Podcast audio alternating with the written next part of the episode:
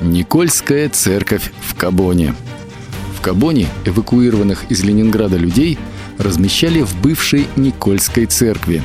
Этот храм, по сути, стал самым крупным пунктом эвакуации не только Великой Отечественной, а всей Второй мировой войны. Через него прошли, с учетом эвакуации по ледовой дороге жизни и водным транспортом, около миллиона человек. По воспоминаниям очевидцев, в зале церкви стояли многоярусные деревянные нары, на которых ждали продолжения дороги эвакуированные жители. Обычно здесь было тихо, измученные люди не имели сил даже стонать.